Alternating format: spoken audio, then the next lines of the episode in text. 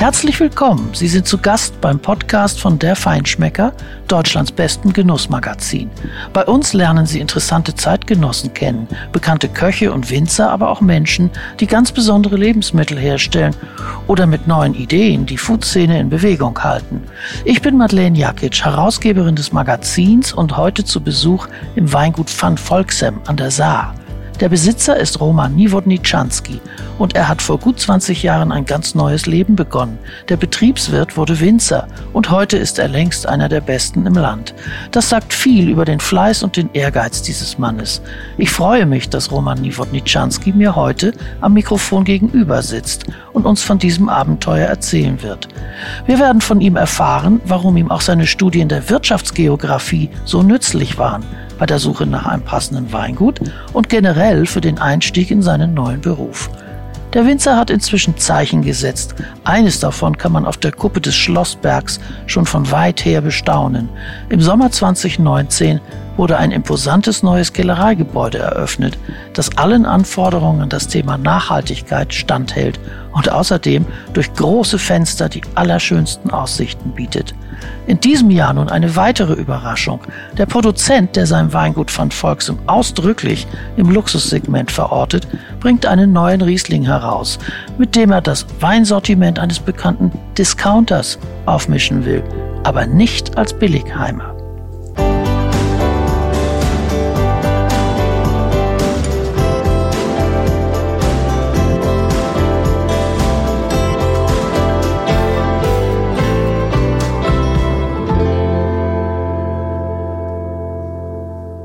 Lieber Herr Niewodniczanski, hallo. Danke, dass ich hier bei Ihnen sein darf. Sie entstammen einer Dynastie von Bierbrauern aus dem nahen Bitburg. Sie haben einmal gesagt, meine Vorfahren waren sparsam und fleißig und entsetzlich erfolgreich. Was hat das in Ihrem Leben für Sie bedeutet?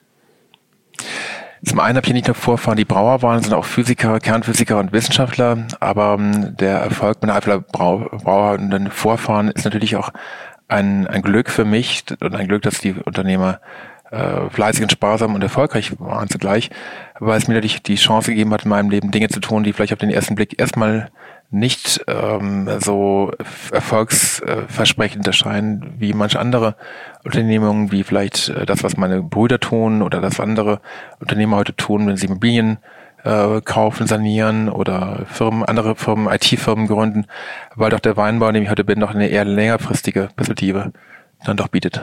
Und vielleicht auch eine Herzensentscheidung war. Das, dazu kommen wir gleich noch. Sie sind in der Eifel aufgewachsen. Wie war das zu Hause bei Ihnen am Esstisch? Wer saß denn da? Also am Esstisch saßen bei uns äh, neben meinen Eltern oft äh, Gäste aus Polen. Also meine Familie äh, lebte lange in Polen. Mein Vater war polnischer Kernphysiker, der dann später erst äh, Brauereichef wurde und unser Haus war immer sehr offen. Es gibt in Polen eine alte Kultur, eine alte Tradition, gerade auch in meiner Familie, dass man immer ein offenes Haus hat, dass man sehr oft, ähm, oft Künstler, äh, Filmschaffende, Regisseure und eben gerade in Polen damals, wir reden ja von einer Zeit der 70er und 80er Jahre, und dann auch in den frühen 90ern, der doch äh, in Polen, bevor es die, den Umsturz gab, doch sehr viel Unterdrückung gab und es gab viele Wissenschaftler und viele Künstler, Maler, Intellektuelle, die Polen verlassen haben und so war unser Haus dann eine Einblickschneise von polnischen äh, Regimekritikern, die ähm, dann ähm, auf dem Weg nach Paris oder auf dem Weg in die Freiheit nach USA, in die USA dann eben doch Stationen machten bei der Familie Nivo. Niveau. Mhm. So nennt man sie ja auch hier im, Richtig, ja. im, im Umfeld. Und sagen Sie als Kind, wer hat Sie denn in der Familie am meisten geprägt? Mich hat meine Großmutter sehr geprägt. Meine Großmutter oder meine Großeltern, mein Großvater verstarb leider schon vor langer Zeit. Ähm, mein Großvater Theo Simon war ja Brauer und ähm, wo ich bei dem Hinweis übrigens Bra Brauerdynastie, das, das schüttelt mich ein bisschen. Das ist ein Begriff, den ich nicht so gerne schätze. Wir sind einfach einfach Unternehmer und ich habe das Glück, dass ich Fleiß und, und ähm, das, was wir heute, heutzutage als Nachhaltigkeit lernen, aber was, was man eigentlich als Langfristigkeit bezeichnet, bereits äh, und, und kluges Handeln bereits in unserer Familie äh, vorgelebt bekommen habe. Und äh, das meine, meine Großmutter hatte eine prägende Rolle in meiner Familie, weil sie ähm, A, äh, eine Frau der klaren Worte war und äh, sehr viel Verständnis für Kultur und Künste hat, Sammlerin war, aber eben auch große Freude eben eine gute Küche hatte. Und ähm, Äh, daneben meine Mutter als Professorin für Denkmalpflege hat mich auch sehr stark geprägt. Aber ich glaube, ja, wie wir alle bin ich ein Produkt meiner Vorfahren und wenn ich heute so in Ruhe über meinen Vater nachdenke, also wir tragen ja alles in uns dann in der Summe der, der und ich habe eine Menge schlechte, äh, wie auch vielleicht ein paar gute Eigenschaften geerbt und das ist das, was wir uns heute ausmacht. Das sind ja schon doch sehr, zu sehr großen Teil unsere Gene und unsere Vorfahren in der Prägung. Und sagen Sie, Sie haben sich ja nun für den Wein entschieden. Wurde denn bei Ihnen zu Hause in der Familie schon Wein getrunken? Gab es da jemand, der besonderen Sachverstand hatte, von dem Sie vielleicht ein bisschen Begeisterung mitgenommen haben? Begeisterung ist eine Eigenschaft, die Polen sehr schnell haben. Polen neigen zu sehr viel Übersch also so, so sehr starken Emotionen und das ist ja das, was mich auch prägt, dass man himmelhoch jauchzend und tief betrübt innerhalb von Sekunden äh, sein kann. Ähm, die äh, Begeisterung für den Wein ist eher eine etwas, was ich von meinem Großvater Theo Simon, der Brauer war, äh, übernommen habe. Also Weinkultur im klassischen Sinne wie auch Esskultur. Wenn man nicht gerade den Bigos aus Polen als ähm, äh, polnisches Nationalheiligtum, ein wichtiges Gericht des Sauerkrauts der polnischen Küche äh, nun als Kulturgut betrachtet, ähm, wenn man das nicht gerade sieht, dann waren wir sehr kulturarm in der Familie. Also gut gegessen wurde bei uns nicht wie gesagt, Wissenschaftler, sehr sparsam, sehr, sehr sachlich und ähm, Essen war in meiner Familie eher Nahrungsaufnahme. Aber Genusskultur konnte ich bei meinen Vorfahren äh, erleben. Also meine, meine, meine Großeltern dort war meine Köchin immer Tage, also dort wurde sehr, sehr gut gekocht mit heimischen Produkten.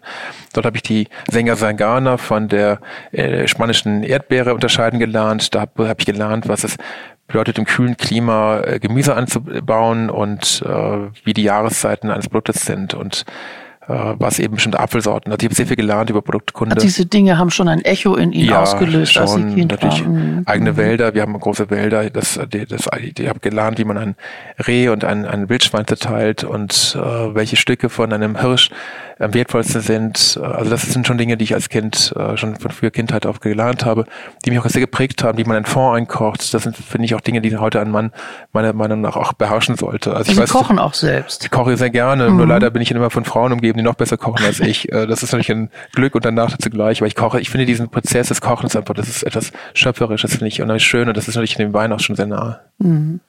Ja, Wein als äh, Lebensgefühl, würden Sie das unterstreichen? Ist Wein ein, ein, ein Teil eines schönen Lebens? Ich glaube sogar, dass Wein in der Summe ähm, dessen, was Wein sein kann, etwas summiert wäre. Ich rede jetzt nicht von einem Wein, den man zum, äh, als äh, alkoholhaltige Flüssigkeit zu sich nimmt, aber Wein ist ja ein, ein, ein Lebensmittel, das, das äh, wie wenige andere Dinge unglaublich, kult, unglaublicher Kulturträger ist. Wein hat sehr viel mit äh, schönen Naturlandschaften an, zu tun. Schauen Sie sich unsere Region, die Mosel und die Saar hier an. Das ist ja unglaublich schön im Sommer, auch im Winter. Wenn Sie sich die Täler anschauen, also es ist, es ist attraktiv, es ist eine, es hat sehr viel mit Naturbelassenheit zu tun. Es ist ähm, ein Produkt, das lebensbejahend ist. Für mich sind Menschen meiner Lebenserfahrung nach, die Freude an guten Weinen haben, immer auch oft gebildete Menschen, es sind äh, offene Menschen, es sind selten rechtsradikale Nationalisten es, oder Populisten, es sind sehr selten, ein bisschen häufiger linke Fantasten, aber auch das nicht so oft hier und da. Aber es sind doch in der Summe eher dann doch äh, liberale Menschen, die gerne reisen, die, äh, die gerne gut essen und trinken und die relativ offenherzig Gäste empfangen die für die ein äh, gemeinsames Abendessen der Höhepunkt eines Tages sein kann und äh, und die doch auch gerne mal Literatur beherzigen, die die die Schönheit des Wortes schätzen und die äh, natürlich auch eine gute Kunstaufführung eine, ein gutes Orchester äh, eben auch mit einem Wein vergleichen können. Und mhm. das sind Dinge, so habe ich es gelernt. Ähm, ich habe doch sehr viel, auch sehr viele private Kunden, habe im Laufe meiner Karriere wie viele, viele Menschen kennengelernt. Und das Schöne, was, was auch Wein verbindet, ist, dass sehr viele, was es vielleicht auch mit guten Köchen verbindet, dass in dieser Branche eben sich Menschen nicht nur ökonomischen Zwängen unterordnen, sondern dass es eben auch Menschen gibt, die bereit sind, mit weniger, wie es gibt sehr engagierte Sommeliers, es gibt äh, die, die sich mit Wein beschäftigen, die doch wunderbare Fähigkeiten hätten, auch sehr viel mehr Geld zu verdienen in einer anderen Branche. Aber die einfach Leidenschaft einbringen. Und Leidenschaft in, auf ein Volkstum hat sehr viel mit Leiden können und schaffen können zu mhm. tun. Und das müssen sie auch bereit sein zu tun. Bevor Sie diesen Weg äh, so zielstrebig eingeschlagen haben, haben Sie ja diverse Fächer studiert, unter anderem Wirtschaftsgeografie. Ich habe das noch nie gehört. Was ist Wirtschaftsgeografie? Das ist ein Bestandteil der Geografie. Das ist eigentlich ein Studium, das man studiert, wenn man sich nicht sicher ist, äh, was man machen möchte. Und wenn man wie ich aus der Familie, aus einem Bildungshaushalt kommt, äh, in dem man sich mit tausend und einem Thema gerne beschäftigt. Also Wirtschaftsgeografie ist eine die Geografie der Landschaft und die Prägung des Menschen in ihrer vielfältigsten Form. Ähm, das reicht von Industriegeografie über Kulturgeografie. Und äh, es war für mich eine, eine Gelegenheit, etwas zu studieren, was mich mit, den, mit sehr, sehr unterschiedlichen Themen zusammenführte, die mir aber einen, einen Rahmen gegeben haben, der heute auch in meiner Arbeit heute durchaus auch sehr wertvoll ist. Ich habe zum Beispiel im Grundstudium einen Abschluss an Sustainable Development, das nachhaltig, was wir heute so modisch als Nachhaltigkeitsökonomie äh, bezeichnen. Er hatte damals bei Professor Spehl, einen der führenden deutschen Professoren, das Glück, dass ich äh, bei ihm auch sehr viel gelernt habe, über, den, über die Sicht der, der Nachhaltigkeit in den 1990er Jahren und ähm, habe dann äh, strategisches Management noch studiert äh, bei Professor Schertler, ein, einer der eine, damals die rechte Hand des, des, des Daimler-Vorsitzenden, habe also sehr viel, vielfältige Fächer studiert und äh, mich hat äh, an Geografie diese diese Prägung des, des Naturraums fasziniert. Hab dann äh, hab also, sie müssen eben auch Geomorphologie, das heißt die Bildung der, der, der wie, wie die Natur die Landschaft prägt, wie wie die Ober Erdoberfläche von Wind, Wasser und äh, Umweltgewalten geprägt wird. Ähm, Sie müssen, Sie können sich erklären, wie eine Wolke entsteht. Sie können ja. mit einem Blick in den Himmel wissen, ob Sie jetzt gerade Hoch- oder Tiefdruck haben und Sie können sich in etwa vorstellen, wie das Wetter morgen wird.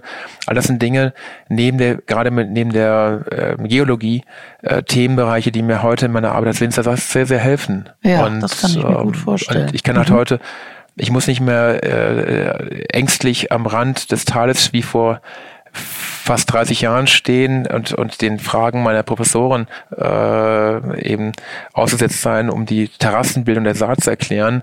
Mhm. Denn heute sehe ich es als ein Glück an, dass ich heute vor dem Tal stehe und es mir erklären kann, wie es in, im Rahmen des Tertiärs, des Mesozoikums und wie, wie der Schiefer entstanden ist, wie die Landschaft geformt wurde, wie die gebirgische Gebirgsbildung, das sind ja für Sie als, als für mich als Studenten nur theoretische Gebilde, aber wenn Sie dann auf einmal mit ihren Reben in den Boden äh, arbeiten, der von dieser Gebirgsbildungsphase ge ja, geprägt ist, dann hat das eine ganz, anderen, ganz andere Bedeutung für sie, weil sie sind ja unmittelbar davon betroffen. Mhm. Und dann wird es sehr spannend und sehr interessant und sie nehmen die Informationen ganz anders wahr als vorher. Könnte man sagen, dass sie sich eigentlich fast instinktiv auf den Weg gemacht haben zu ihrem großen Thema heute, nämlich dem Weinbau, was ja auch Landschaftskultur ist, Landschaftspflege, Landschaftskenntnis? Äh, mit Sicherheit ist das, ist das, äh, kann, das kann sein. Äh, meine Mutter war Denkmalpflegerin, hat mit ihrer aufklärenden Art versucht, die, die Eifel vor der Zerstörung zu bewahren. Das hat mich auch sehr geprägt und ähm, habe dann äh, mit Sicherheit viele der Dinge dann zusammengeführt in meinem Beruf. Und, und das Schöne an Wein ist, dass ich bei Wein auch nicht richtig festlegen. Ein, ein guter Winzer ist ja sowohl ein guter äh, Kellermeister, ein guter, er sollte ein vernünftiger Kommunikator sein. Also er sollte das Wort beherrschen, er sollte ähm, äh, Empathie besitzen, er sollte in der Lage sein, sein, sein Unternehmen zu, zu präsentieren. Ein, ein Manieren sind auch nicht von Nachteil aber er muss eben auch die Landschaft verstehen. Und das ist vielleicht eine der wichtigsten äh, Aufgaben, die man von uns erwarten darf. Und er muss in großen Zeiträumen auch denken können. Nach er sollte, hinten und nach vorne. Er sollte nicht nur in mhm. Quartalsberichten denken. Das ist schlecht. Also ich komme aus einer Industrie, in der man natürlich in, in Quartalszahlen denkt, aber ich bin heute in einer Branche, in der ich jetzt schon mit 51 Jahren die nächste Generation sehr stark im Blick habe. Wenn ich heute Weinberger anlege, ich habe gerade einige Täler gekauft, investiere Millionen in ein Projekt, ähm, in Ogfen und äh, das werde ich in meinem Leben, den Höhepunkt dessen werde ich in meinem Leben nicht erleben. Mhm. Und so habe ich es gelernt von meinen Vorfahren, dass ich, äh, ich denke dann auch an meinen Großvater Theo Simon, der eine sehr, sehr wichtige Persönlichkeit der Braubranche Deutschlands war. Der hat eine neue Brauerei, die damals die modernste der Welt war, geplant, äh, Business Detail geplant, aber er hat sie nie gesehen, weil er war bereits tot, als sie dann fertig eingeweiht wurde. Und dessen müssen sie sich immer manchmal bewusst sein, dass dass äh, das alles, dass wir sehr vergänglich sind. Und das können Sie in einem Weingut. Wir sitzen hier in dem historischen Raum aus dem Jahre 1898. Äh, vor mir liegen ein paar römische Fragmente aus dem zweiten Jahrhundert nach Christus.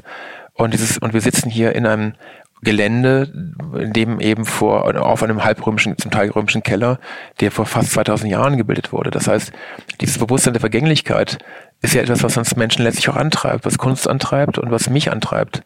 Und, und es ist eine Verbindung, aber auch gleichzeitig nicht? Äh, zu denen, die früher hier etwas angelegt und gemacht haben und erkannt haben, dass es gut ist für Wein ich finde diese Vorstellung von Tradition, von der positiven Tradition, dass man positive Werte transportiert in die Zukunft und Dinge bewahrt, ohne dass es gleich religiös fanatisch wird, ähm, finde ich extrem wichtig. Und gerade in der Zeit der zerstörten Umwelt, das ist ja die größte Herausforderung, ist ja die, der wir jetzt gegenüberstehen in Zukunft, finde ich das extrem wichtig, dass man sich das bewusst sind, was sind überhaupt Werte, was, welche, welche Rolle spiele ich in einer, in einer, nicht nur in einer Gesellschaft, sondern welche Rolle spiele ich in einer Epoche, äh, kann ich einen, äh, einen Carbon Footprint hinterlassen, so wie es jetzt neudeutsch, der nur schädlich ist, oder kann ich auch etwas, etwas Bleibendes schaffen, kann ich etwas Positives schaffen, kann ich etwas schaffen, das nicht nur meinen Kindern, sondern auch einer Gesellschaft dient. So bin ich erzogen und ähm, das würde ich jetzt, ähm, ja, das sind die Dinge, die mich auch, auch antreiben. Und das sind auch die Werte, die ich von meinen Vorfahren und meiner Familie äh, mitbekommen habe, die eben nicht nur auf kurzfristigen Gewinnstreben äh, auf, aufbauen, sondern da geht es schon um auch eine Frage, Frage der Verantwortung, die sie in der Gesellschaft haben. Eine Rolle, die wir heute selten und selten stellen. Mhm. Ja. Wie, wie haben Sie denn eigentlich Ihr Weingut sich gesucht, als Sie den, den Entschluss gefasst haben, dass Sie Wurzeln schlagen wollen in diesem Metier? Wie, haben Sie ein Ziel gehabt, wo Sie sein möchten oder haben Sie sich erstmal weltweit umgeguckt? Also schon sehr systematisch. Ich habe natürlich, ich war Weinliebhaber, habe die ersten Flaschen Romani Contis getrunken, die ersten Motons, Lafitte Latours, so als, als, als junger Snob.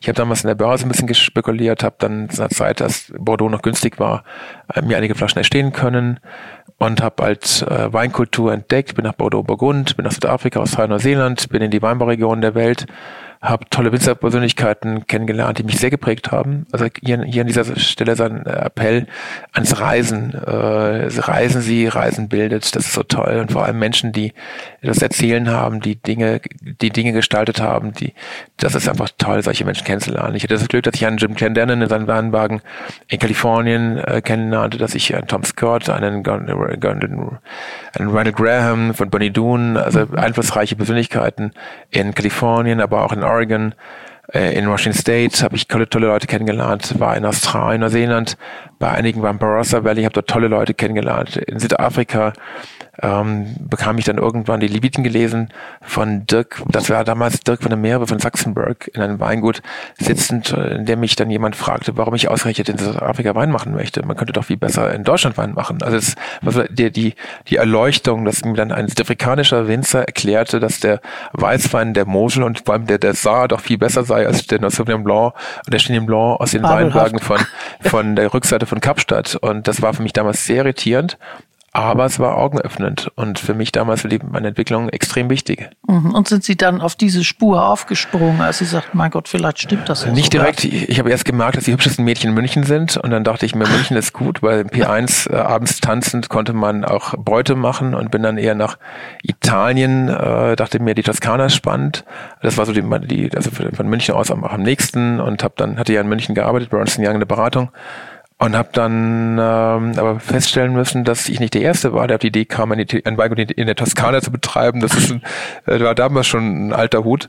Ähm, und habe dann äh, irgendwie gemerkt, dass ich möglicherweise nicht die nicht die ähm, die Dinge erreichen kann, die ich vielleicht äh, in, in einer Region heute erreichen kann.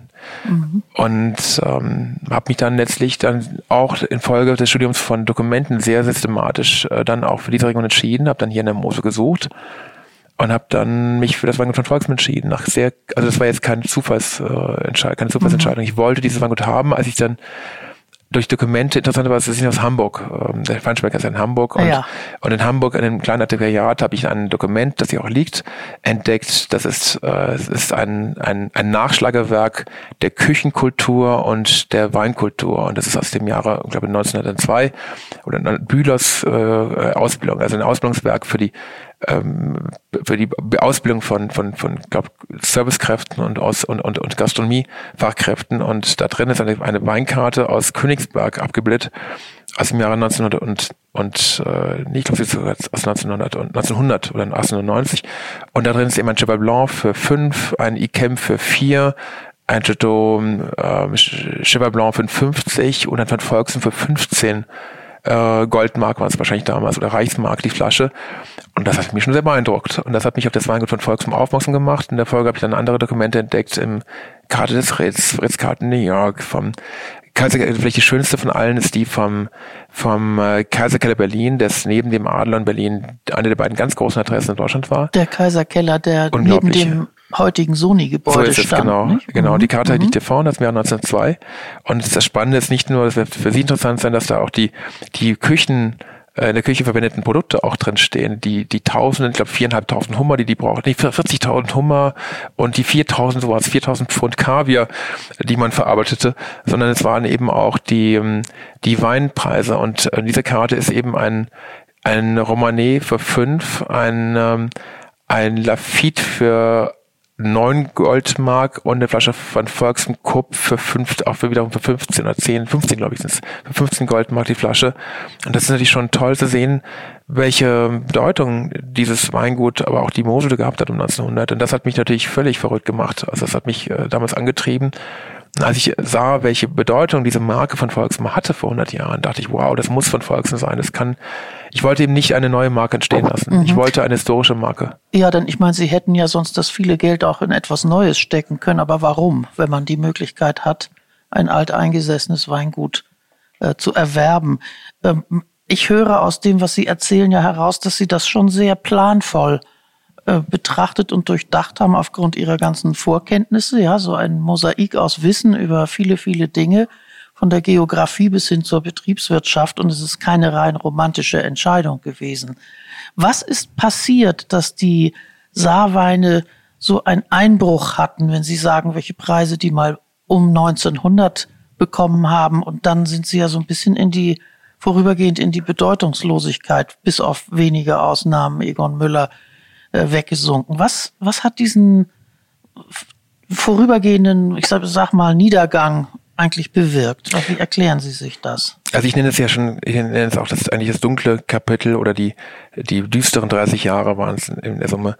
Ähm, es gibt verschiedene Gründe, die dafür gesorgt haben, dass das Deutscherwein generell, aber Moselwein besonderen und dann vor allem die Saar eben einen, nennen wir es einen sehr massiven Niedergang erlebt haben, der dazu geführt hat, dass bis heute in manchen Kreisen, gerade in ihrer Heimat im Raum Hamburg, Menschen Moselwein mit süß, sauer und billig verbinden. Ähm, es gab verschiedene Skandale, aber ich glaube, die sind, die sind dann eher mit diesem Glykol-Skandal, den jetzt kaum junge Leute gar nicht mehr kennen, aber die waren eher Ausdruck einer Fehlentwicklung. Äh, es sind eigentlich zwei oder drei äh, Kernthemen, die zum Untergang der, der Steilankultur geführt haben. Ähm, eine der, ähm, was sind die Voraussetzungen für Weinbau? Ist ja das Klima. Und das Klima in den 1950er bis 80er Jahren war ja doch sehr kühl. Und in dieser Zeit sind bis auf Egon Müller hier in der Saar alle ähm, alle Top-Betriebe gescheitert. Also wirklich alle. Und die großen Schlösser und die großen Villen in Wildingen und den Nachbardörfern sind gescheitert, sind aufgegeben worden. Die Winzer sind, sind äh, gescheitert und die Häuser wurden verkauft. Weil die Weine nicht reif genug es wurden. war zu kalt. Mhm. Die Trauben wurden nicht reif. Wir sind ja hier, im, wir sind ja hier genau im, in, einem, in einem Grenzbereich. Wir waren immer in einem Grenzbereich des äh, klimatisch Möglichen und es war, und Riesling liebt das auch, diesen Grenzbereich. Das ist ja dort, wo die besten Weine wachsen. Die wachsen ja nicht, die meisten Menschen, die meisten ihrer Zuhörer glauben ja, dass ähm, das Riesling, das Wein dort wächst, wo jeden Tag die Sonne scheint. Das ist Quatsch. Sonst wäre Marokko und Südfrankreich und Südspanien wären die, die besten Regionen für Wein. Das ist Unfug. Die besten Weine wachsen immer in einem kargen Boden und sie wachsen immer in einem wechselhaften Klima. Wenn Sie, wenn ich in die Wetterdaten aus 2019 und 18 äh, und, und, ähm, und 18 zeige, dann war das, oder vor allem 17 zeige, 17 und 19, dann war das nicht witzig. 18 wiederum, perfekt. Die Sonne schien jeden Tag, ein Traum. Und wenn Sie jetzt die Frage stellen, welches war der beste Wein, 18, 17 und 19, dann äh, muss ich die meisten leider enttäuschen, dass doch eher 19 und 17 die besten Weine vorgebracht haben. Weil im Spannungsfeld von einem wilden Wetter, auch mal mit Regenfällen, mit einem kalten Herbst, mit kalten Nächten und mit einem langen Ausreifen der Trauben die besten Weine entstehen. Und das ist das, was, was hier in der Saar eben in den äh, 1950er bis 80ern nicht möglich war. Es war nicht schlichtweg zu kalt. Weil es heißt ja nicht Cool Climate Winemaking, sonst wäre es ja äh, Winter Ja, oder wäre ja. ja, wär ja Norwegen das beste Land für Ja. Weinbau. Also es war zu kalt. Aber kommen wir zum anderen Thema, das vielleicht noch gewaltiger ist. Der ähm, Weinbau, wie wir ihn heute kennen, und wie er sich über Jahrhunderte, Jahrtausende hier schon doch, doch das die Landschaft und die Menschen geprägt hat, ist ja immer auch ein, ist ja immer auch den, den, den, der Politik ausgesetzt. Und eine der ähm, eine der, der, eines der düsteren, vielleicht das düsterste, düsterste Kapitel Deutschlands ist ja unsere Zeit der 1930er Jahre. Und der Weinbau hat dort unmittelbar Schaden erlitten, weil der Handel hier in der, im Kern der Trierer Weine, Trierer war mit das Haupt, neben Traben, Trabert, eine der Hauptstädten Städten der, der, des Handels. Das in Trier war die Versteigerung, als erste deutsche Versteigerung des Verbandes der Naturversteigerer ähm, ab 1908. Und äh, die Teilnehmer dieser Versteigerung waren eben 1930 Jahren zu etwa zwei Drittel Juden.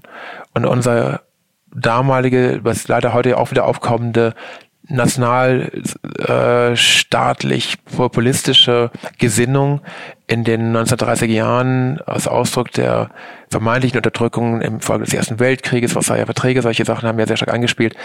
Äh, in dieser Situation hat dazu geführt, dass dann auf einmal unsere jüdischen Nachbarn im Rahmen des Holocaust, unsere jüdischen Händler, erst flüchten mussten, nachher sogar mit ihrem Leben zahlen mussten, mhm. einfach umgebracht wurden. Das heißt, da wurde irgendwie eine Kultur auch gekappt in gewisser Weise. Es wurde eine Genusskultur gekappt, es wurde eine, wir sehen ja heute den Nationalsozialismus vor allem als etwas Nationales, als etwas Populistisches, was wir oft vergessen, es hat ja auch eine sozialistische Komponente.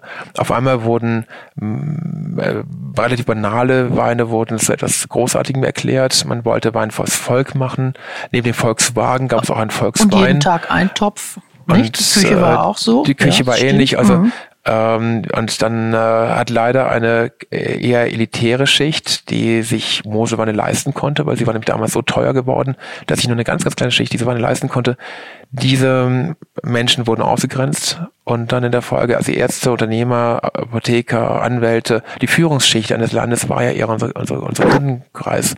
Und ähm, viele von denen waren auch wiederum jüdischen Glaubens. Mhm. Und die waren als Kunden nicht mehr, auf einmal nicht mehr vorhanden. Und das hat dem Wein einen unglaublichen Schaden zugefügt. Äh, stellen Sie sich vor, Trier als Haupt Ort der Versteigerung. Es ging mal mehrere Tage. Ich habe die ganzen Dokumente hier vorne liegen. Wir haben es ja schon mal reingeschaut heute.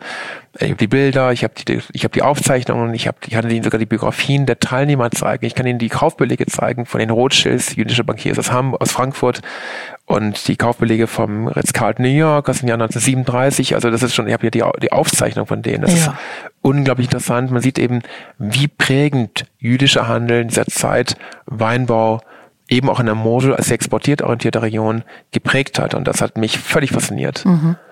Also ein Teil Ihres äh, Weinbauprojektes, was Sie hier groß aufziehen mit inzwischen fast 100 Hektar, ähm, ist ja auch explizit, dass Sie dem Saarwein verhelfen wollen, äh, dass er wieder seinen Rang bekommt, den er verdient und den er früher hatte. Wie, wie machen Sie das? Das gibt verschiedene Wege. Einmal äh, glaube ich, dass das einem, wenn man ein Unternehmen aufbaut und eine Marke, ähm, eine Marke etablieren möchte, das war ja erstmal eine tote Marke. Von Volkswagen gab es ja gar nicht mehr. Die, zum Glück gab aber die Marke über einen Zeitraum von fünf Jahren nicht mehr vorhanden, sondern das Weingut war umbenannt worden. In Aufgrund Jordan. einer Pleite, nicht? War das Aufgrund einer Pleite. Der, von, mhm. der Herr Jordan war dann tragisch gescheitert und äh, hatte für mich ein Glück heute den Namen von Volkswagen nicht fortgeführt. Und ich konnte diesen Namen von Volkswagen wieder im Jahr 2000 neu etablieren. Ähm, der, ähm, jetzt habe ich den Faden verloren. Ja, wir wollten wissen, wie Sie den Saarwein wieder zu seiner Glorie zurückführen möchten. Ich glaube, dass die, dass es gibt verschiedene Wege, wie man eine Marke aufbaut. Äh, ich kann mich, äh, ich kann die Journalisten des Feinschmeckers jeden Tag zum Essen einladen und ähm, und andere Weinführer ihnen ein schönes Leben machen und und äh, viele viele Menschen ähm, glücklich machen mit Geschenken und mit großartigen Einladungen. Was Sie sich so vorstellen. Was ich mir so vorstelle. aber dann kann ich die besten Agenturen, die besten Werber, die Scholz Friends sind die bei Ihnen um die Ecke äh, einladen. Ich kann die, ich kann ähm, die Bodas dieser Welt einladen und wie sie die ganzen ähm, Herausgeber und wie die ganzen ähm, Verlage heißen. Äh, es gibt verschiedene Wege, wie man oder vor allem jetzt nicht über Marken. Ich kann Werbespots buchen, ich kann ich kann Anzeigen schalten. Das sind natürlich Wege, mit denen man mit Sicherheit auch die Chance hat, eine Marke in einen Bekanntheitsgrad zu steigern. Ich persönlich bin aber davon überzeugt, dass ich als Winzer der Saar viel zu klein bin, um da überhaupt eine Rolle zu spielen. Und ich bin ein ganz großer Freund von einem sehr gesunden, langfristigen Prozess. Und da bin ich davon überzeugt, dass ein gutes Produkt, gerade in der Basis, ein preiswerter, bezahlbar, nicht billiger, aber ein bezahlbarer Wein eine ganz wesentliche Voraussetzung ist. Und so wollen wir vom ersten Tag an bei Van Volks seit dem Jahr 2000 bemühen wir uns vor allem um die Erzeugung von sehr, sehr guten Basisweinen. So ein, Wein. mein gutes Wein heißt Sarisling, wie die Region ja schon heißt. Und da steigt man ein mit rund 12,60 Euro. 12,60 Euro. Mhm. Und das muss ein Wein sein, der, der, der, der sitzt. Das der auch Wein, Klasse schon in sich hat. Der muss schon genau. Klasse haben, der mhm. muss eigentlich alle Attribute in sich tragen, die äh, ich von einem großen Wein erwarte. Er muss Struktur haben, Aromatik, eine reichhaltige Aromatik, er muss seidig und geschmeidig sein. Er sollte, wie in diesem Augenblick in der Lufthansa Business Class über uns, und ich höre gerade die Flugzeuge über uns fliegen, wir beliefern gerade die Lufthansa mit, mit dem, mit dem Sarisling und er muss dort jeden Tag einige tausend Menschen glücklich machen, die diesen Wein kosten und er muss helfen, dort Vorteile gegenüber deutschen Weinen abzubauen und die Trinkfreude und die Leichtigkeit und Bekömmlichkeit transportieren, die, mir, die ich in den Wein suche. Mhm. Er muss den Gast verführen, zwei, besser drei Gläser Wein zu trinken, der doch eigentlich nur eins trinken wollte und er muss dazu führen, dass der Gast sich wundert, wie wenig er den Wein spürt, weil mhm. der Wein ist sehr leicht, ja. wie alle unsere Weine, unter zwölf Alkohol. Unter zwölf Volumenprozent. Maximal zwölf ja, Volumenprozent. Mhm. Und so wie eben vor 100 Jahren auch, Trinkfreude. Egal in, Entschuldigung, egal in welchen Qualitätsstufen. Egal in welchen Qualitätsstufen. Auch mhm. unsere großen Gewächse, mhm. äh, wir machen sieben große Gewächse, liegen alle bei maximal 12,0. Mhm. Ich weiß, ich kenne jetzt die Statistik nicht, aber ich gehe mal davon aus, dass es kein anderes Weingut in Deutschland gibt, das ähm, dessen große Gewächse konsequent und konstant bei maximal 12 Volumenprozent liegen. Und das nicht heißt, dass sie von der sauer und dünn sind, sondern sie haben eine hochreife Aromatik. Aber niedriger Alkohol ist nun mal eine Triebfeder für Trinkfreude und sie ist etwas, mit dem wir uns unterscheiden Für können. Für die zweite Flasche, die man dann vielleicht gerne noch bestellt. Ich, ähm, es gibt mhm. verschiedene Wege, wie man die Qualität einer Flasche einschätzt. Mhm. Es gibt Punktesysteme. Ich glaube, der Feinschmecker rechnet mit 20 Punkten. Da gibt es 100-Punkte-System. Ich persönlich rechne mit dem, mit dem, mit Prozentsatz, die ich brauche in einer Flasche oder die Zeit, die lange, die ich brauche, um eine Flasche zu leeren. Also auf einer Veranstaltung ist das Einzige, was mich interessiert, ist, ist mein Glas, in dem, ist das Glas, in dem mein, mein Wein oder ein von Volksem Wein eingeschenkt ist, schnell leer oder nicht? Und wenn es nicht der Fall ist, dann bin ich sehr schlechter Laune. Sie haben es ja übernommen, das Weingut von Volkse mit nicht mal zehn Hektar, ich glaube sieben oder sechs oder ja, acht es waren zwischen sechs und acht Hektar. Jetzt sind Sie wirklich schon nah an den 100 Hektar. Wie haben Sie das eigentlich angestellt? Wenn man so einsteigt mhm. von der Seite und einem das ja nicht gleich von vornherein alles gehört. Als ich das Weingut kaufte, wollte ich der Romani County von Deutschland werden. Ich glaube, jeder vernünftig denkende Winzer, der Freude an guten Wein hat, bewundert das, was, was in Burgund entsteht. Und er träumt dann ein bisschen davon, mal in diesen, diesen Status zu erreichen. Ähm, ich denke heute anders über meine Arbeit. Ich denke heute, dass das Thema Relevanz wichtig ist. Vertrauen ist wichtig. Ich möchte, dass unsere Menschen, dass unsere Kunden, die Menschen, die in ähm, die im, im Alsterhaus in Hamburg einen Sarisen kaufen, äh, überrascht sind von der Qualität, sich freuen und die genießen und äh, Vertrauen entwickeln, auch nicht nur gegenüber unseren Weinen, sondern gegenüber den Weinen der Region. Ähm, das ist für mich der, der, der einzige Weg, wie wir die, die, die Sache rangehen können. Und woher haben Sie die ganzen Flächen bekommen? Ist das einfach, die zu finden, ähm, oder waren Sie auf der Jagd? Ich glaube einfach, dass die, dass, dass um diese, um diese Relevanz zu erreichen, ist eine gewisse Betriebsgröße von Vorteil. Mhm. Ähm, natürlich, gerade in Deutschland leben wir in einem Land, in dem klein gut ist ich komme nur aus einem Braukonzern, äh, das ist keine Braudynastie, das ist eine, eine, eine handwerklich arbeitender Betrieb, schon, ja. in dem eine, in dem mein Bruder Jan, das gibt, die Geschäfte leitet, ähm, mich sehr kritisch angehen würde, wenn ich ihm sagen würde, dass es böse Industrie ist, weil diese Brauer auch in Bitburg in der Eifel extrem handwerklich denken mit den vielen verschiedenen Hopfenarten, mit dem eigenen Hopfen, der, der immerhin bei uns in der, in, in der Eifel äh, produziert wird und mit sehr großen Aufwand mit einer extrem präzisen handwerklichen Arbeit, die alles andere als ein, als ein böses Industriebier hervorbringt. Und äh, deswegen Größe kann auch Qualität bedeuten. Und ich kann natürlich ein Weingut mit 90 Hektar mir die besten, ich bekomme jetzt, ich habe heute das Signal bekommen, dass der, glaube ich, beste Keller, ich habe der, der beste Verwalter, den ich mir vorstellen kann, bei uns startet jetzt im Juli. Hm. Ähm, wir haben einen tollen Auszubildenden, jetzt kommt noch ein zweiter hinzu, wir haben eine super Mannschaft. Mein Betriebsleiter Dominik Völk ist mit Sicherheit kein günstiger Mitarbeiter, aber ist einer der, für mich ist es ja der beste Säule. Mann, eine Säule dieses Betriebes und ist ein, ein, ein qualitätsbesessener ähm, Betriebsleiter und Kellermeister, der sowohl Weinbau auch als Keller in einer, mit einer Perfektion führt und einer Akribie, aber eben auch mit einem Aufwand, äh, mit einem, mit einem mit zeitlichen Aufwand, der seinesgleichen sucht und um jetzt endlich mal Ihre Frage zu beantworten. Ja. Ähm, man wächst, indem man sich die besten Ländereien kauft. Wer sich mit Burgund, wir sitzen in einem historischen Raum. Leider haben wir jetzt kein, keine Kamera, die das überträgt. Und wir sind umgeben von vielen, vielen Flaschen aus Bordeaux, aus Burgund. Äh, vorne blitzt gerade eine Flasche Giacomo Cantano hervor. Wer mal die Weinberge von Cantano besucht hat oder daneben die, äh, die Weinberge von Romani Conti, sehe ich gerade vor mir, und Amoroso. Wer diese Weinberge kennt, dann weiß er, dass die, oder Storeyas, in, in, in, in, in Chateau Pub und in Cotroti, wenn diese Weinberge, wer das mal besucht hat, weiß, dass die besten Weine der Welt immer in sehr speziellen Lagen entstehen.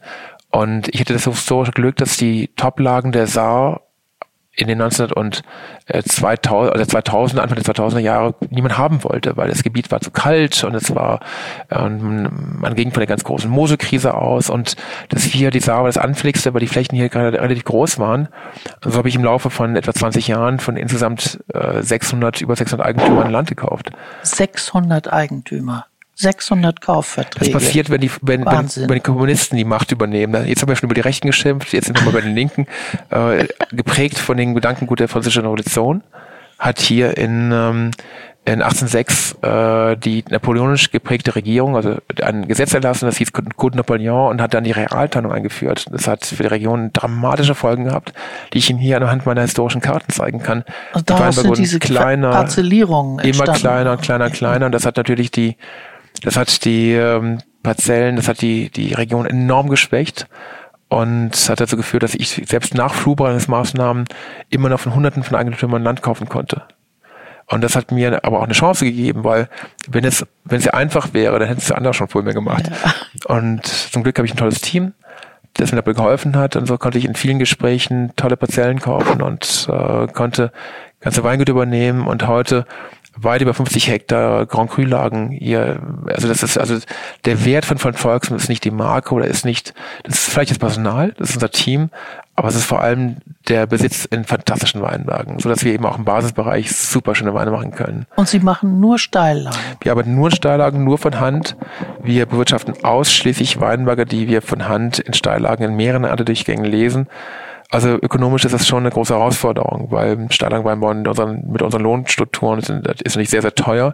Weswegen es natürlich von, von Anfang an wichtig war, große Stücke zu finden, große Schläge, die dann eben nicht zu großen Verlusten an Arbeitszeit führen. Ja, dass man nicht immer weiterfahren muss zum nächsten Stückchen. Richtig, ja. Und Sie haben mir erzählt, Sie haben um die 130, 140 Personen auf dem Weingut, wenn Sie ernten.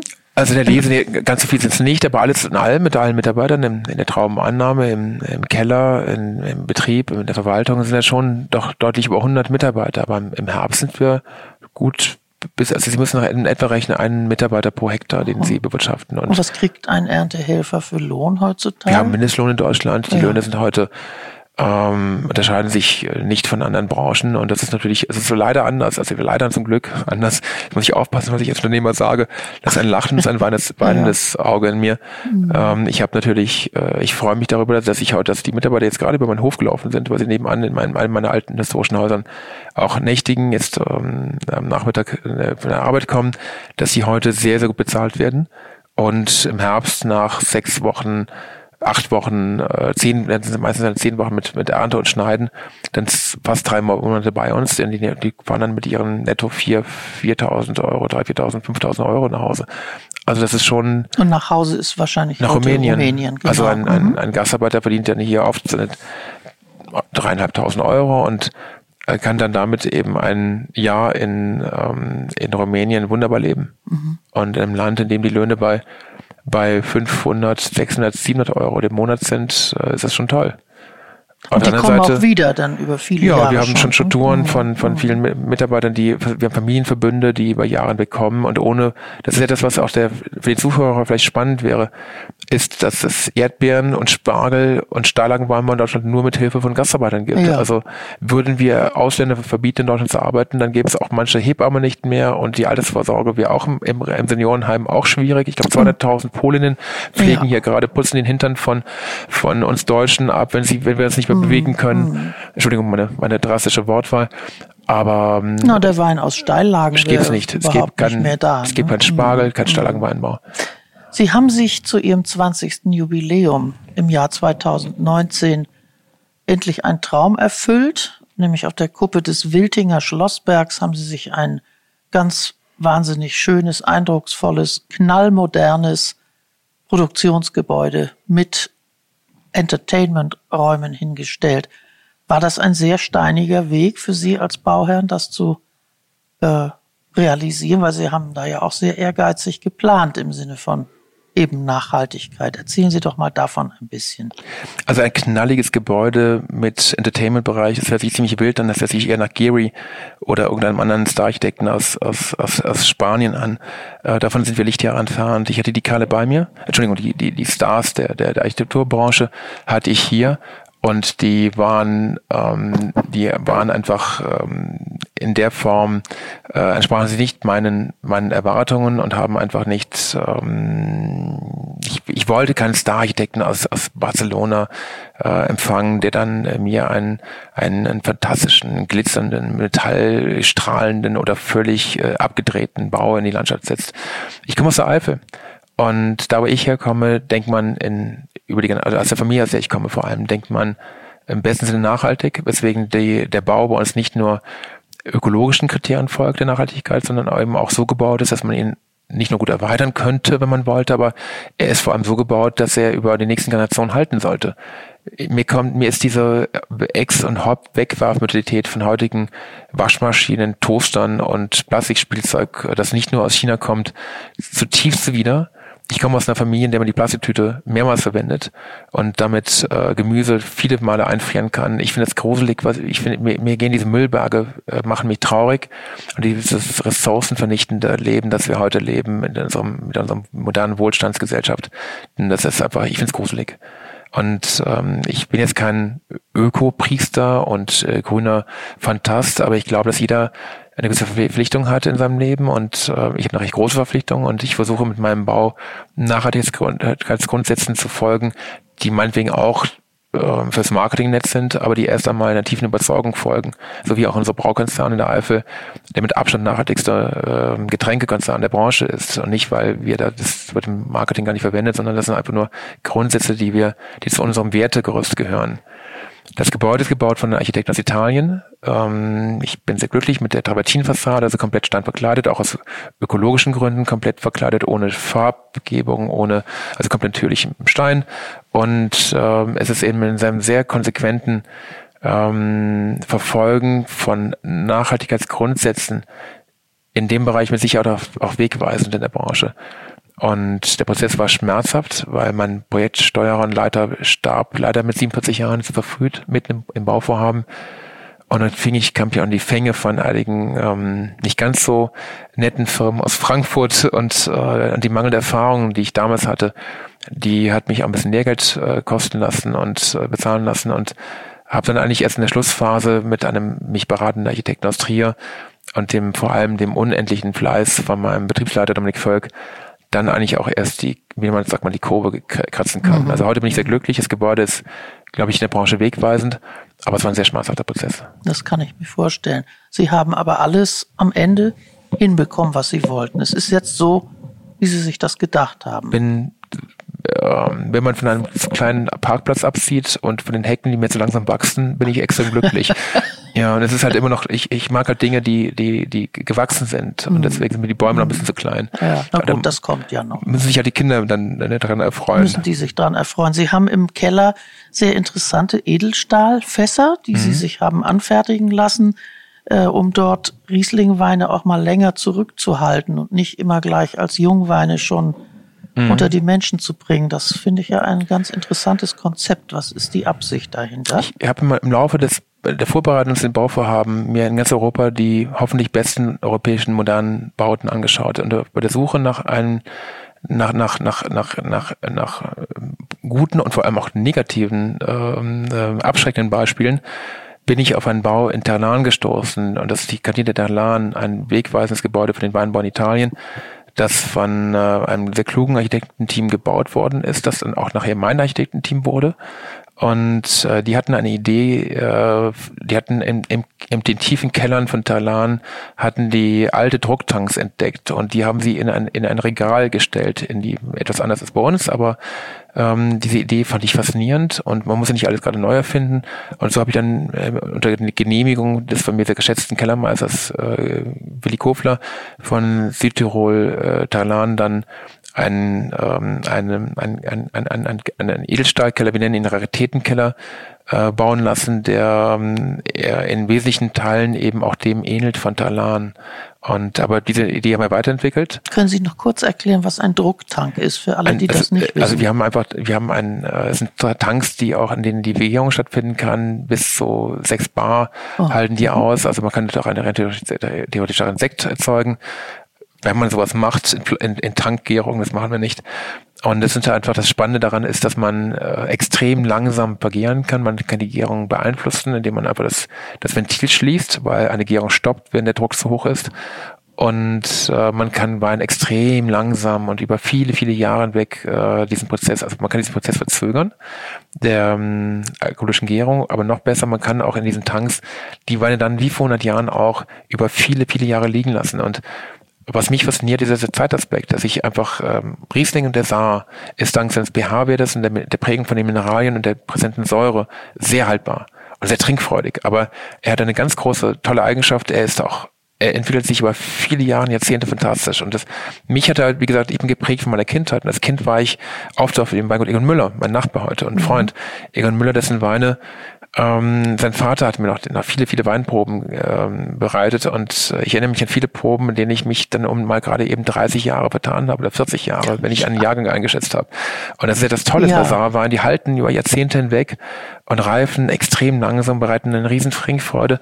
Und wir werden hier eben nicht nur im restsüßen, feinfruchtigen Bereich, sondern eben auch im trockenen Bereich erzeugen wir eben auch Weine, die man dann nach 10, 12 oder 15 oder noch mehr Jahren erst auf den Markt bringt. Und die im Grunde unter Luftausschluss unter Luftabschluss und noch extrem sauberer, schonend, bleiben. Mhm. Anders als in Talan auch noch mit sehr viel Technik eben sehr aufwendig gekühlt werden mhm. und dann unter absolut perfekten Bedingungen dann äh, sich sehr langsam entwickeln. Stellen Sie sich vor, das wäre wie ein drei Jahre gereifter Höhlenconté, das ein Reifeprozess aber auf neun oder zehn Jahre verlängert wird. Und wer sich ein bisschen mit Conté beschäftigt und weiß, wie belanglos ein junger Conté und wie herrlich ein, eine Reife, die dann zu Kristallen führt, die zu einer fantastischen Textur führt, so viel mehr Komplexität in einem, in einem Käse führt. Und das kann man vielleicht etwas auf den, auf den Wein übertragen. Dann kann man sich verstehen, was wir uns wünschen, weil der Reifeprozess, jeder, der Champagner kennt, äh, weiß, wie wichtig zehn Jahre Reifung bei einem großen Champagner sein können. Das sind Grundweine oft eher banal schmecken. Aber dieser Reifeprozess, diese Sekundäraromen sind, äh, wenn sie ganz, ganz langsam und sehr schonend äh, sich vollziehen, können sie grandioser Weine hervorbringen. Und das ist mhm. unser Wunsch, dass wir unter kühlen Bedingungen sehr langsam Reife, Weine reifen lassen können und damit wiederum an einer ganz, ganz reiche Tradition des Moselweins anknüpfen, weil gereifte Weine vor 100 Jahren waren natürlich auch Ausdruck dieser Region, weil in Trier auf den Versteigerungen ein Wein unter drei Jahren Reifung gar nicht verkauft werden durfte. Mhm. Und ein kultivierter Weinsammler im Jahre, Jahre 1900 oder 1905, 1910 hat ein Wein, ein Riesling, der sah erst nach 10, 15, 20 Jahren getrunken. Ein, ein primärfrüchtiger, sagen wir mal, äh, also ein, so einem französischen Vorbild ähm, des Bourgeois Primeurs folgender Wein wäre für einen Weinsammler der Zeit um 1900 einfach ein, ein Grauen gewesen. Das, mhm. das hatte mit Weinkultur nichts zu tun. Wie haben Sie Ihren neuen Betrieb, den Sie ja auch Manufaktur nicht ohne Grund nennen, wie haben Sie den ähm, eingeweiht. Das ist ja schon ein monumentaler, sehr klarer, kantiger, weithin sichtbarer, sehr schöner, heller Bau. Das hat ja kein anderer hier. Haben Sie da Neid oder Missgunst oder Eifersucht oder Ablehnung empfunden oder also kennen ich, Sie alle Leute? Wie machen Sie das, dass Sie das? Natürlich gibt es bei, egal was man macht in unserer Gesellschaft, gerade in Deutschland, wir sind doch ein Land, in dem die Individualinteressen sehr stark sind. Natürlich hat jedes, jedes, äh, jede Aktivität auch äh, Fürworter und Gegner, wenn sie gerade im öffentlichen Raum wahrgenommen wird. Was mich bis heute sehr wundert, ist, dass wir eigentlich sehr herzlich äh, empfangen worden sind und das ist äh, keine bis kaum Kritiker gab. Also es, es gäbe ja durchaus ein paar Angriffspunkte, hätte es geben können, weil das Weingut ist auf einem auf einer Hangkante, es ist deutlich sichtbar im Tal. Man sieht es über viele Kilometer weg von vielen Stellen aus. Es ist also sehr präsent und äh, ich wundere mich eigentlich heute, bis heute darüber, dass wir doch ähm, kaum polarisieren. Zumindest bekomme ich es nicht mit. Oder, äh, oder, aber wenn hier abends in der Kneipe in Wilding über den Neubau der Manufaktur von Volksmund gesprochen wird, dann ist es, wenn ich es mitbekomme, immer sehr positiv.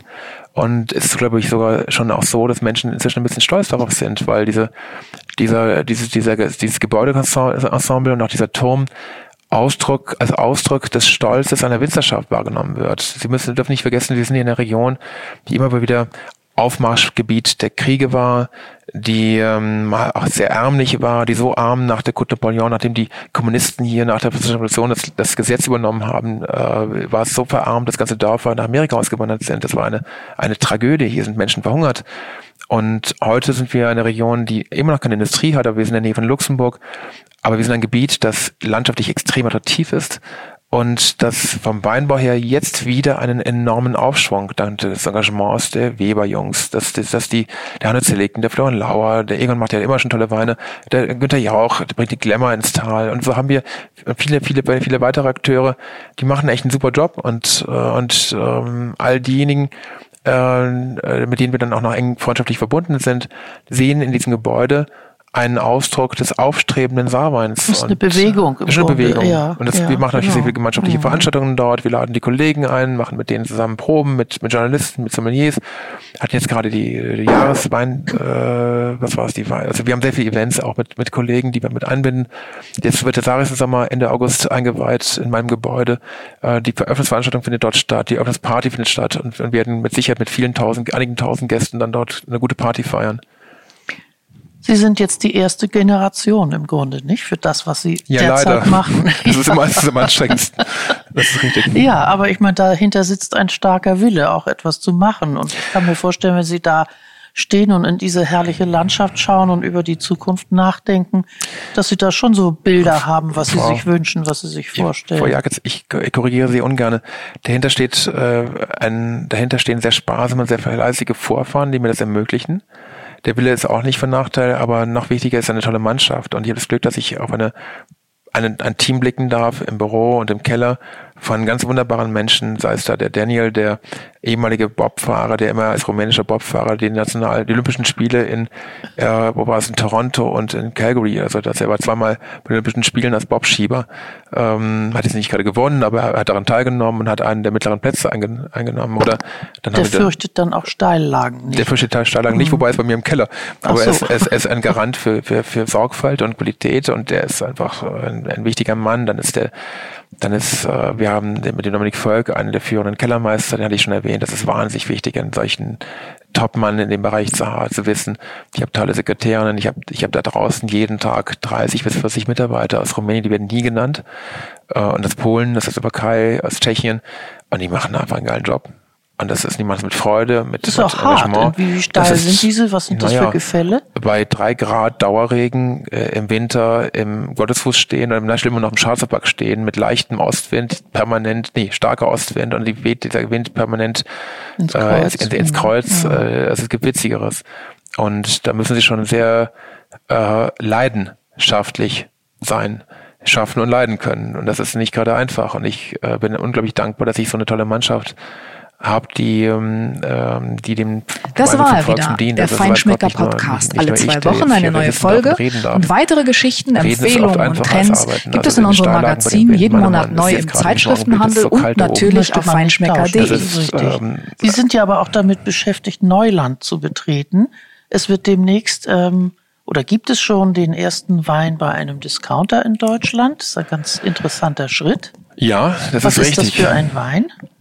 Wir gehen eine Partnerschaft, es gab ein, ein sehr komplexes Thema von einem Luxusweingut wie von Volks. Wir sind eine, ein Edelweingut, erwartet man sowas erstmal nicht. Aber wir haben nach sehr sorgfältigem Nachdenken, äh, habe ich mich bereit erklärt, eine Partnerschaft einzugehen mit, mit, mit Lidl, dem einen der beiden großen Discounter, den wir ab Ende März mit einem Wein namens Handverlesen beliefern werden. Ähm, ich habe drei Jahre lang gebraucht, mich damit, damit überhaupt anzufreunden und habe lange Zeit Nein gesagt. Heute ist es so, dass ich äh, sehr froh bin, dass ich bei Lidl ähm, Partner, sage ich es, gefunden habe, die ähm, Verständnis haben für das, was wir wollen. Ähm, wir haben, wir bringen einen Wein bei Lidl, der ähm, die Attribute trägt, die, äh, für die wir auch stehen. Das ist nämlich Handwirklichkeit, also ein aus Hand verlesenen, handgelesenen und handsortierten Trauben.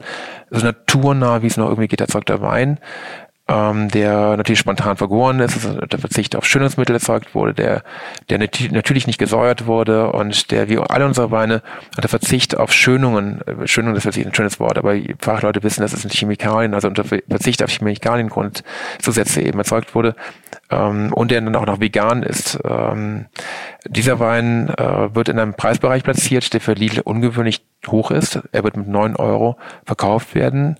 Es ist ein Wein, der nicht, äh, der ist kein Saarwein wie von Volkswagen. Es ist kein, ein, es ist kein Wein, der von meinen eigenen Mitarbeitern in Schiefersteillagen geerntet wurde, sondern es ist ein Wein, der von Vertragswinzern der Mosel, also etwas, äh, wir sind ja hier in der Saar, also ein paar Kilometer weiter ähm, nördlich äh, von, von, von, von Vertragswinzern erzeugt worden ist und der dann ähm, auch von Volkswagen sortiert wurde und auch von Volkswagen dann eben auch ausgebaut und verarbeitet wurde und der mit seinem, es ist ein echt toller Wein. Ich will ihn jetzt ungern loben. Er ist nicht besser als ein Volksmund, ist anders. Er ist weicher, er ist etwas runder, aber die Mosel hat doch etwas weniger Säure.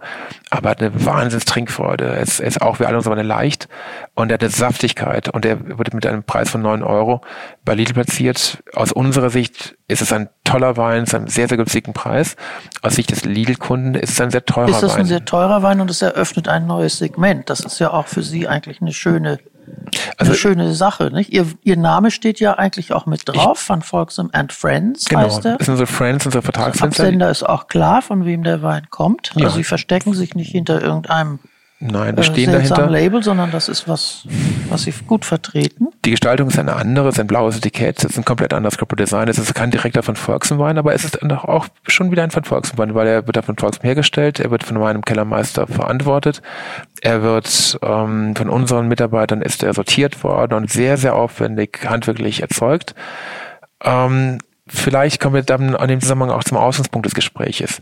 Als ich angefangen habe mit von Volksem, träumte ich von Romani Conti und von dem Star-Winzer, der um den ein Rummel gemacht wird und der dann einfach nur noch mit den besten Sterneköchen arbeiten darf. Das mache ich auch heute. Ich hatte jetzt gerade vor zwei Tagen ich glaube, fünf Sterne an einem Abend, drei Sterneköche, darunter ein drei sehr berühmter drei Sternekoch aus Spanien, im, in einem Luxushotel in Berlin, einen Tag vorher ein Luxuskoch aus Österreich, jetzt bin ich morgen Abend, in, übermorgen bin ich in St. Moritz wiederum in einem Sterne-Restaurant.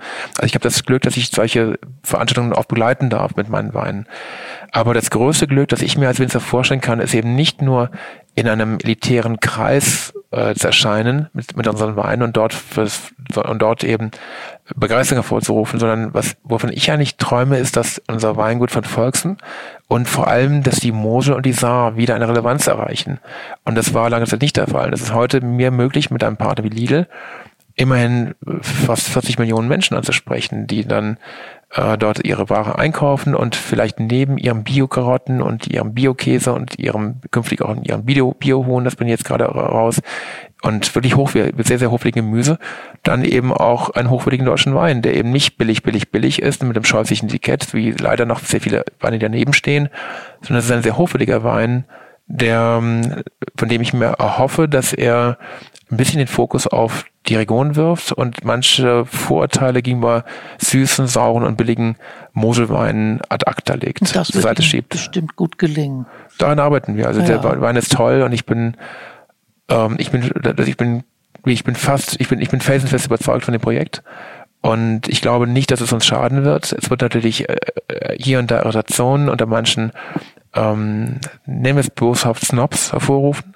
Aber ich finde, dass, dass das, was der Discount in Deutschland geleistet hat in den letzten Jahrzehnten, auch eine große Leistung ist, nämlich eine große Bevölkerung von vielen Millionen Menschen zu einem sehr moderaten Preis auch zu versorgen. Jetzt kann man sich über die mit einem hochwertigen mit, mit, hochwertigen mit, Wein letztlich, nicht? Auch. Mit einem hochwertigen ja. Wein, ja. Ähm, ich muss jetzt mit Ihnen zum Landeanflug kommen und würde gerne noch mal sagen, für die, die Sie nicht kennen vom Foto, Sie sind sehr hoch gewachsen, zwei Meter zwei haben Sie mir verraten. Sie haben eine gewisse Ähnlichkeit für mich mit Karl Lagerfeld. Sie tragen eine Frisur, wie Karl das tat. Sie sprechen sehr schnell und sind auch ganz schnell und ganz viel in der Welt unterwegs. Wie viele Tage im Jahr sind Sie nicht hier? Ach, ich bin schon viel hier. Ja. Aber ich bin natürlich auch sehr viel unterwegs. Ich, ich, ich fahre halt schneller als Auto, als die meisten anderen. Ich fliege schneller. Nein, ich, ich bin halt, weiß ich, bin, bin viel unterwegs. Ich bin bestimmt im Jahr meine 100 Tage auf 150 Tage, weiß ich nicht. Ich habe schon relativ viele und zwar Tage. weltweit, nicht? Unterwegs. Und ja. das ist schon mal, mhm. schon mal, das war im letzten Jahr schon mal ein, eine Woche. Da war ich in, in St. Petersburg, Moskau, Rostow vom Don und Mailand und Madrid in einer Woche. Nee, Was machen Sie denn, wenn die Betten zu kurz sind im Hotel? Dann nehme ich die Matratze, lege sie auf den Boden und schlag auf den Boden. Ja, okay, also das ist ja die pragmatische das Lösung. Das ist kein Problem. Eine letzte Frage. In welchen Lebenslagen ziehen Sie denn den Kopf ein? In welchen Lebenslagen ziehe ich den Kopf ein?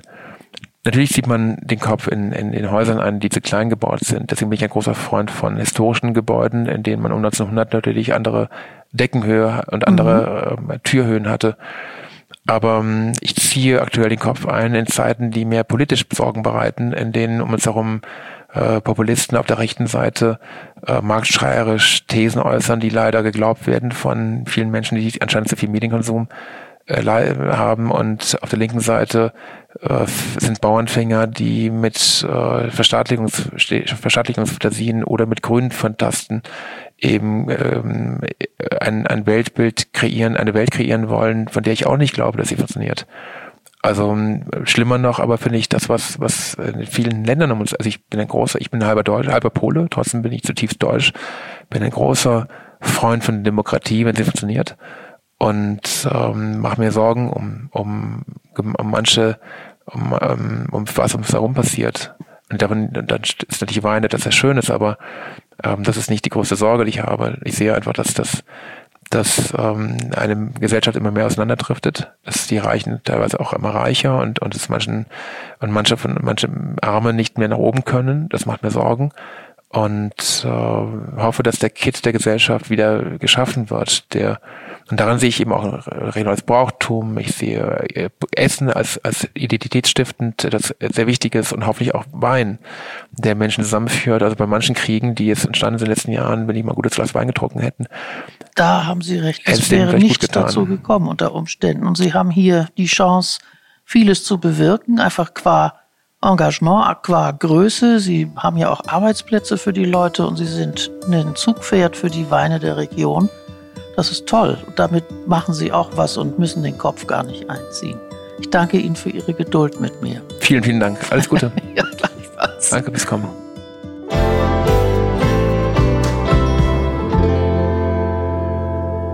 Das Leben genießen, reisen, essen, trinken, das ist das Leitmotiv unseres Magazins. Und natürlich finden Sie dieses Leitmotiv auch im Feinschmecker Podcast wieder.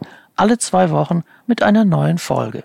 Viele spannende Geschichten finden Sie Monat für Monat im Feinschmecker, erhältlich bei Ihrem gut sortierten Zeitschriftenhändler. Besuchen Sie uns auch bei feinschmecker.de.